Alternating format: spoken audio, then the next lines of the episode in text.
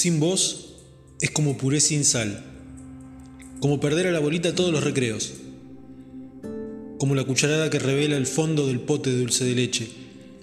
Sin vos es como esos techos de concreto donde la lluvia no suena, como saltar la cuerda sin canción, como las letras gris humo que anteceden a la pluma sin tinta. Sin vos es como un nene que se perdió en la playa o como un río que se quedó sin agua.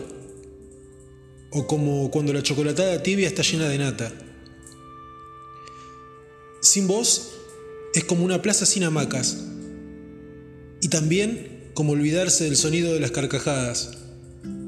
O como la gente que tira a la basura los dibujos que hacen los nenes cuando les piden silencio. Sin vos, las cosas seguirían existiendo.